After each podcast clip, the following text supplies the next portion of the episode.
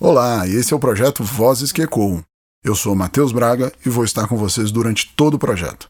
Mas esse projeto não é solitário, ele envolve muita gente.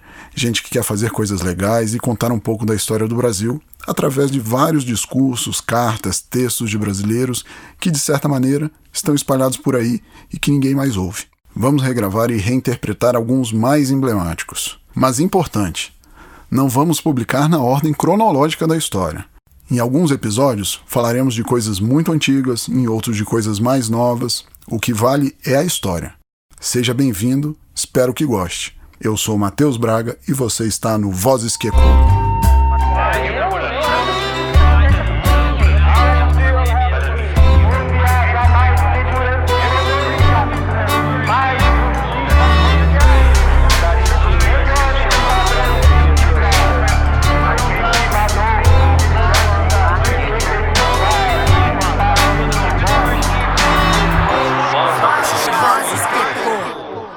Hoje vamos falar da nova capital, Brasília, do sonho de Dom Bosco até o 21 de abril do discurso do JK. O Cerrado não era nada e se transformou no centro importante das decisões do Brasil. O Brasil ainda era colônia de Portugal, quando então o primeiro-ministro português Marquês de Pombal defendeu pela primeira vez que a capital do império devesse ser transferida para o interior da colônia.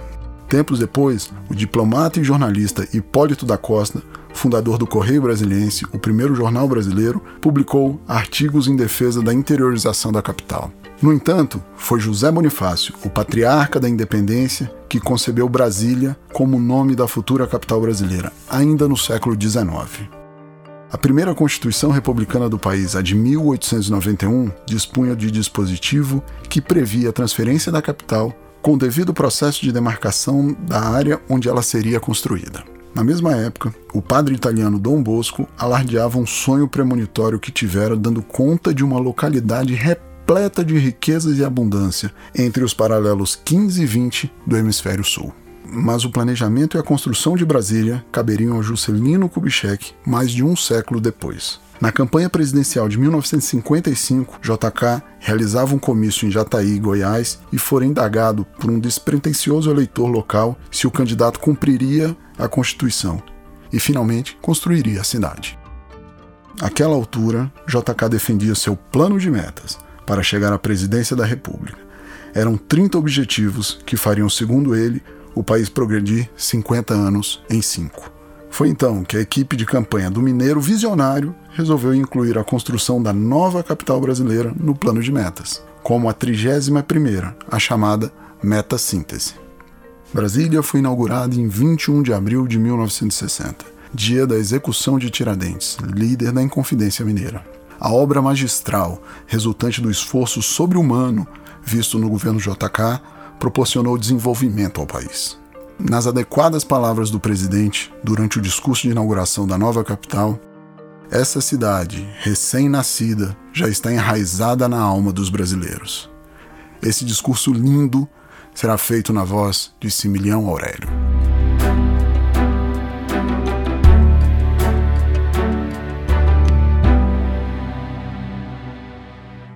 Não me é possível traduzir em palavras o que sinto e o que penso nesta hora, a mais importante da minha vida de homem público.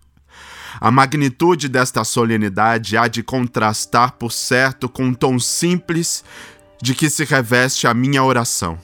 Dirigindo-me a todos os meus concidadãos, de todas as condições sociais, de todos os graus de cultura, que dos mais longínquos rincões da pátria voltais os olhos para a mais nova das cidades que o governo vos entrega. Quero deixar que apenas fale o coração do vosso presidente.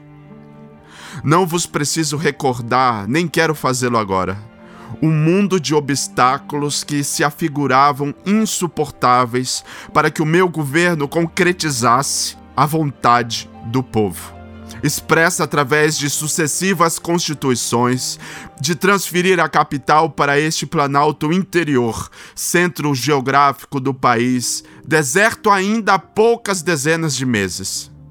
Não nos voltemos para o passado que se ofusca ante esta profusa radiação de luz que outra aurora derrama sobre a nossa pátria. Quando aqui chegamos, havia na grande extensão deserta apenas o silêncio e o mistério da natureza inviolada. No sertão bruto iam se multiplicando os momentos felizes em que percebíamos tomar formas e erguer-se por fim a jovem cidade. Vós todos, aqui presentes, a estáis vendo agora. Estáis pisando as suas ruas contemplando seus belos edifícios, respirando o seu ar, sentindo o sangue da vida em suas artérias. Somente me abalancei a construí-la quando de mim se apoderou a convicção de sua execuibilidade por um povo amadurecido para ocupar e valorizar plenamente no território que a providência divina lhe reservara. Nosso parque industrial e nossos quadros técnicos apresentavam condições e para traduzir no betume, no cimento e no aço as concepções arrojadas da arquitetura e do planejamento urbanístico modernos. Surgira uma geração excepcional, capaz de conceber e executar aquela arquitetura em escala maior a que cria cidades e não edifícios, como observou um visitante ilustre. Por mais que fosse, no entanto, a tentação de oferecer oportunidade única a esse grupo magnífico, em que se destacam Lúcio Costa e Oscar Niemeyer, não teria ela bastado para decidir-me a levar adiante com determinação inflexível obra de tamanha envergadura. Pesou, sobretudo, em meu ânimo a certeza de que era chegado o momento de estabelecer o equilíbrio do país, promover o seu progresso harmônico, prevenir o perigo de uma excessiva desigualdade no desenvolvimento das diversas regiões brasileiras, forçando o ritmo de nossa interiorização. No programa de metas do meu governo, a construção da nova capital representou o estabelecimento de um núcleo em torno do qual se vão processar inúmeras realizações outras, que ninguém negará fecundas, em consequências benéficas para a unidade e a prosperidade do país.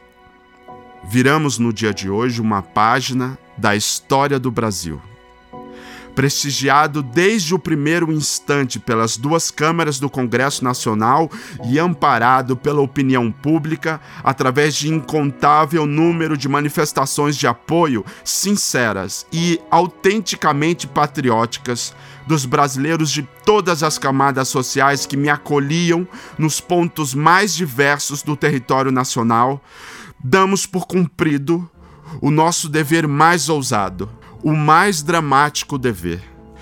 Só nós, que não conhecemos diretamente os problemas do nosso interior, percebemos, a princípio, dúvida e indecisão. Mas no país inteiro, sentimos raiar a grande esperança, a companheira constante em toda essa viagem que hoje concluímos. Ela amparou-nos a todos, a mim a essa esplêndida legião que vai desde Israel Pinheiro, cujo nome estará perenemente ligado a este cometimento, até ao mais obscuro, ao mais ignorado desses trabalhadores infatigáveis que tornaram possível o milagre de Brasília. Em todos os instantes, nas decepções e nos entusiasmos, levantando nosso ânimo e multiplicando as nossas forças mais de que qualquer outro amparo ou guia, foi a esperança valimento nosso. Um homem cujos olhos morreram e ressuscitaram muitas vezes na contemplação da grandeza, aludo novamente a André Morro. Viu em Brasília a capital da esperança seu dom de perceber o sentido das coisas e de encontrar a expressão justa fê-lo sintetizar o que nos trouxe até aqui. O que nos deu coragem para a dura travessia, o que foi a substância, a matéria-prima espiritual desta jornada. Olhai agora para a capital da esperança do Brasil. Ela foi fundada, esta cidade, porque sabíamos estar forjada em nós a resolução de não mais conter o Brasil civilizado num afimbre ao longo do oceano, de não mais vivermos esquecidos da existência de todo um mundo deserto, a reclamar posse e conquista. Esta cidade recém-nascida já se enraizou na alma dos brasileiros, já elevou o prestígio nacional em todos os continentes já vem sendo apontada como demonstração pujante da nossa vontade de progresso, como índice do alto grau de nossa civilização. Já envolve a certeza de uma época de maior dinamismo, de maior dedicação ao trabalho e à pátria, despertada, enfim, para o seu irresistível destino de criação e de força construtiva. Deste Planalto Central, Brasília estende aos quatro ventos as estradas da definitiva integração nacional. Belém, Fortaleza, Porto Alegre e dentro em breve o Acre.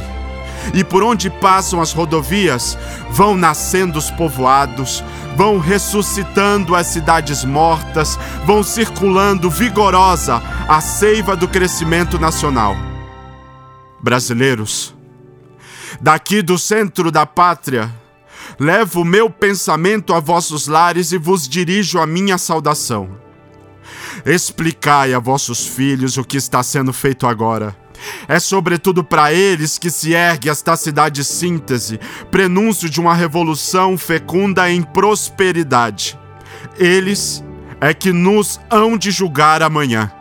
Neste dia 21 de abril, consagrado ao alferes Joaquim José da Silva Xavier, o Tiradentes ao centésimo trigésimo oitavo ano da independência e ao septuagésimo primeiro da República, declaro, sob a proteção de Deus, inaugurada a cidade de Brasília, capital dos Estados Unidos do Brasil.